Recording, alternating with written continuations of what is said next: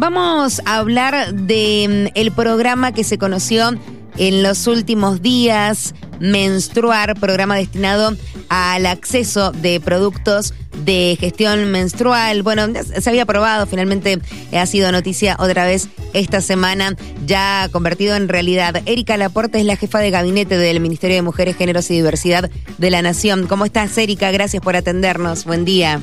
Hola. Hola, ¿cómo estás, Erika? Un gusto. Bien, ahí estamos ahí las, las tocallas. Bueno, las dos Ericas. Sí, las dos Ericas. ¿Ya, ¿Ya es una realidad? ¿Ya está en vigencia el programa menstruar? Ya está en vigencia el programa menstrual. En realidad, el programa ya venía siendo eh, una línea del Ministerio de Mujeres, era una línea solamente.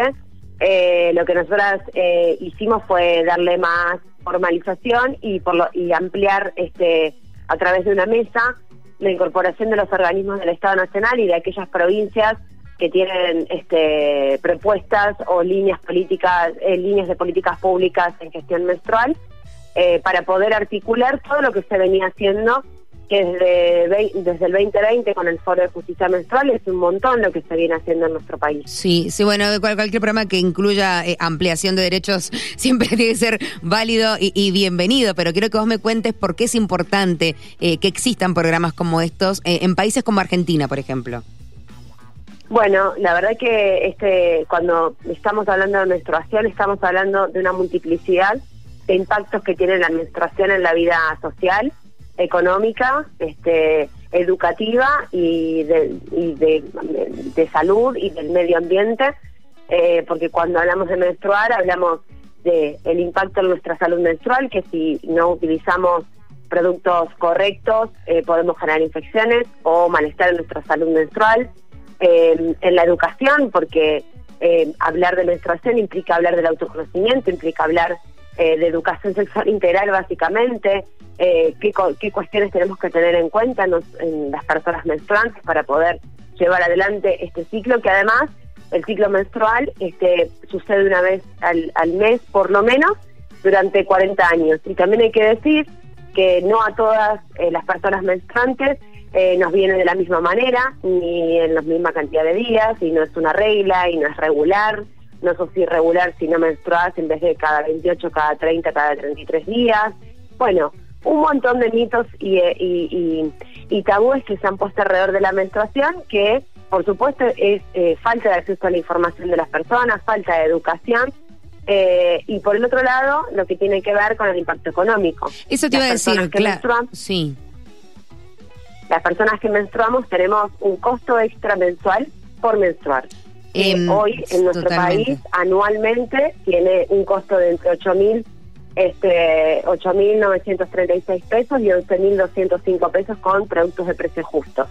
Eso anualmente equivale al 97,7% de una UH, a la, al 39,5% de una canasta básica, que la canasta básica no contempla productos de gestión menstrual, el 85,8% del ingreso anual del decil más bajo de ingresos de las personas de nuestro país, o sea, realmente tiene un costo extra.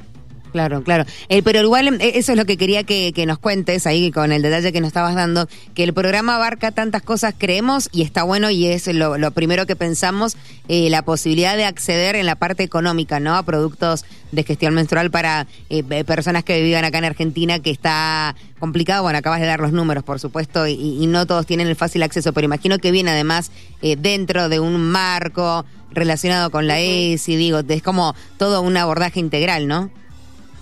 Totalmente, además de eso, eh, hay que decir que cuando hablamos de la, entrega de las copas menstruales, eh, cuando hablamos de la copita menstrual como producto, eh, tenemos que hablar de las bondades de la copita menstrual, porque muchas de las críticas es, bueno, o muchas mujeres este, que, que, gozan de ciertos privilegios y de ciertos accesos mensuales, como puedo decir yo, es mi caso, ¿no? Yo tengo un salario que puedo pagar y comprarme mis productos de gestión menstrual mensualmente y si tuviera hijos, hijas eh, que menstruaran, también podría hacerlo.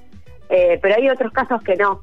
Eh, y sabemos este, que cuando hablamos de la pobreza en nuestro país hablamos de feminización de la pobreza, que la mayor parte de las personas que están sufriendo pobreza son las mujeres y son las mujeres jefas de hogar, que en general no tienen una persona en sus hogares, viven dos, tres, cuatro personas, hasta cinco personas menstruantes. Nosotros tuvimos experiencias eh, en San Luis, por ejemplo, de implementar un, programa de gestión menstrual e ir a hogares en donde había siete hermanas y las siete hermanas menstruaban y había una sola mamá en esa casa que afrontaba ese gasto. Entonces, este, este dato que yo te estoy dando se, se triplica, se cuadriplica ¿no? en hogares monomarentales.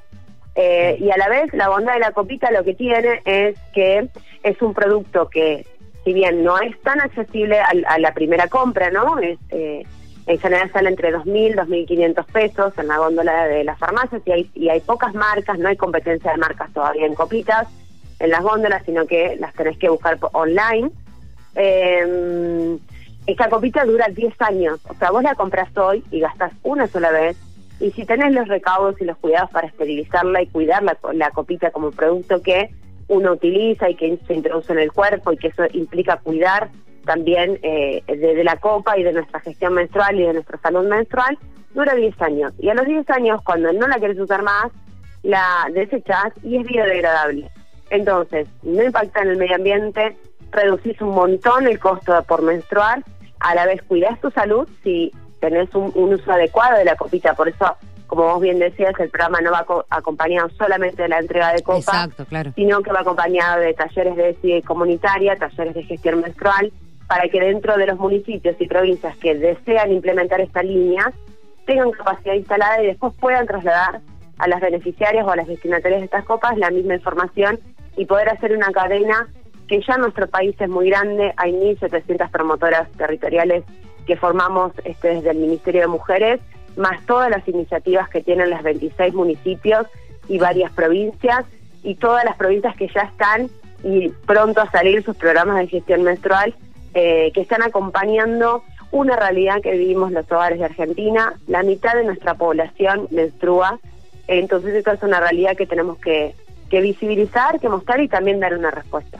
Claro, bien. ¿Cómo es eh, el acceso tanto em, a los productos como al otro tipo ¿no? De, encuentros, de charla o capacitación? Eh, ¿De qué manera pueden acceder las personas? En realidad es a través de gobiernos municipales y provinciales. Nosotras como Ministerio Nacional lo que hacemos es hacer convenios con las provincias y los municipios que han iniciado alguna línea de gestión menstrual o alguna ordenanza en sus municipios, porque eso implica que hay un compromiso político de llevar adelante eh, la línea o la política de gestión menstrual, ¿no? Porque eh, también nosotras eh, consideramos que es un programa en el que tenemos que ser responsables todos cuando lo implementamos, porque estamos este, entrando, introduciendo temas que por ahí son este, necesarios que se sepa, pero que eso implica también poder dejar una capacidad instalada y un cuidado de esa persona.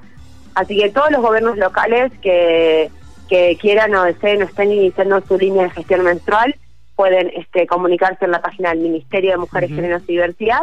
Ahí se inicia un proceso de firma de convenio eh, y cuando está listo el proceso de firma de convenio se hace la entrega de las copas y en, ese mismo día se hace una jornada de capacitación y sensibilización con las personas trabajadoras de los municipios y a la vez con algunas este, organizaciones sociales que también se suman y que siempre nos, eh, nos acompañan en estas cosas eh, y, bueno, y ahí se procede como a... y después hay un, seguimiento, ¿no?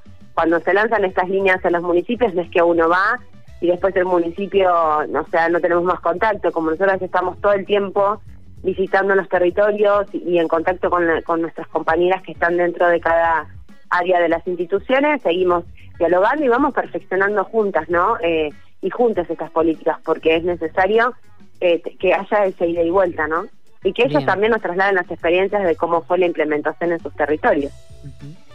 Em, para también pasar en limpio, el plan incluye la entrega de, kits eh, de, gestión menstrual, pero también quizás eh, el acceso a través de algún descuento para otras personas o, también para entender cómo funciona o cómo es el, el acceso a través de los, de los municipios, como decías vos.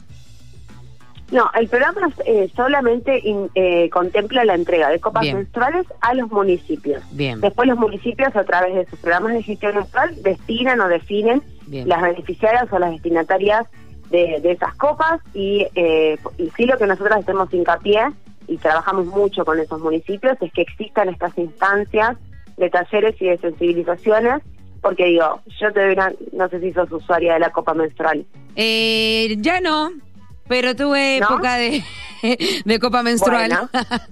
Bueno. vos entonces sabrás, eh, digo, te preguntaba por la experiencia. Si yo le doy una copa menstrual a alguien y le toma, usala para cuando te venga el próximo mes. No, no, no, la persona no va a saber qué hacer. Exactamente. Entonces, eh, y también hay que decirlo, eh, hay que, tenemos la posibilidad de decidir cuál es nuestra, cuál, cuál sería el producto que usamos. O sea, que la copa es una opción más que da el Estado Nacional para aquellas personas que necesitan gestionar su menstruación.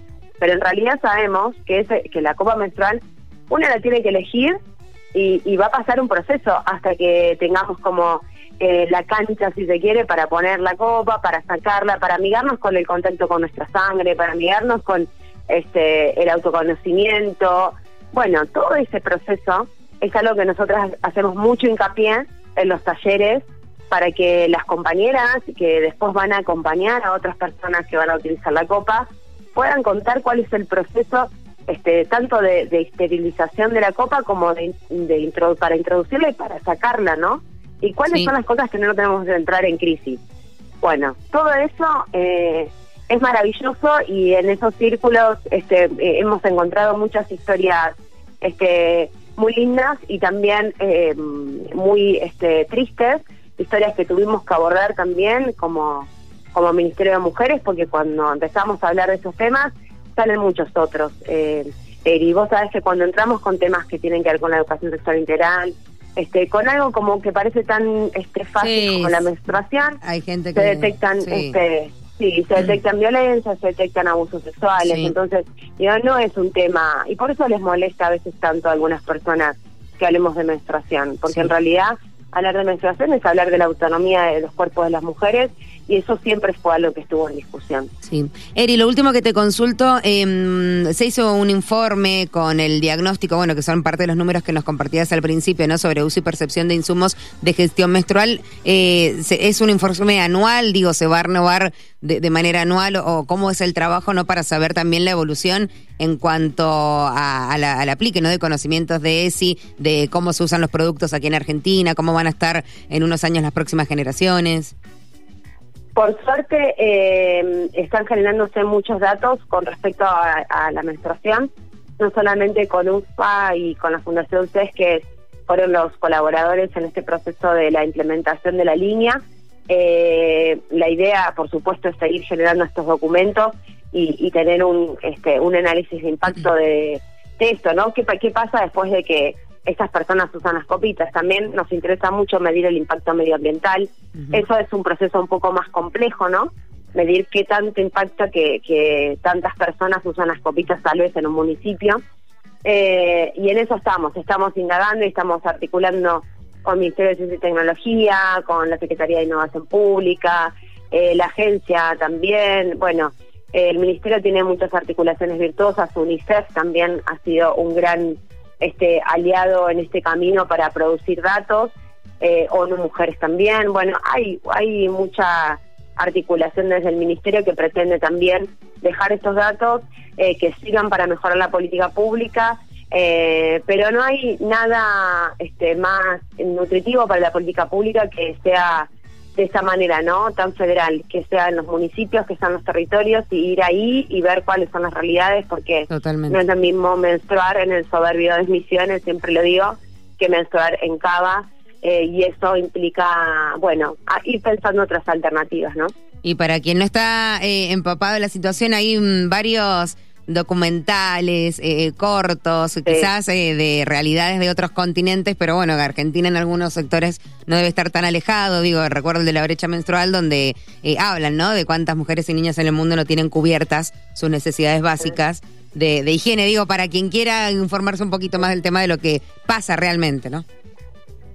Sí, después hay un libro también para recomendar que se llama Cosas de Mujeres de Eugenia Tercibachi, que es este, argentina, es nuestra, es investigadora, eh, que es un libro muy importante para ver cuál es la historia, de dónde nacen los productos de gestión menstrual, ¿no? De dónde nacen las toallitas, los tampones, los protectores diarios, la copita, que nos parece algo nuevo ahora, pero la copita tiene más de 50 años. Eh, y recién ahora nosotras en nuestro país está llegando y, se está conociendo. ¿Por qué la copita está resistida como lo fue el tampón en su momento? Bueno, hay este, mucho para investigar y como te decía al principio, la menstruación es un tema que abre muchas aristas y que en realidad nosotras sabemos las que este, decimos que menstruar es político y, eso implica decir que lo que me pasa a mí no me pasa a mí en soledad, sino que nos pasa a muchas y, y la política pública tiene que poder calar en todos los aspectos de la vida social, política económica de las personas y sobre todo en nuestro caso de las mujeres y de las diversidades, porque eso es nuestra responsabilidad y es a donde queremos caminar. Eri, gracias por la comunicación, que tengas un bonito fin de. Por favor, muchas gracias a ustedes, un abrazo enorme.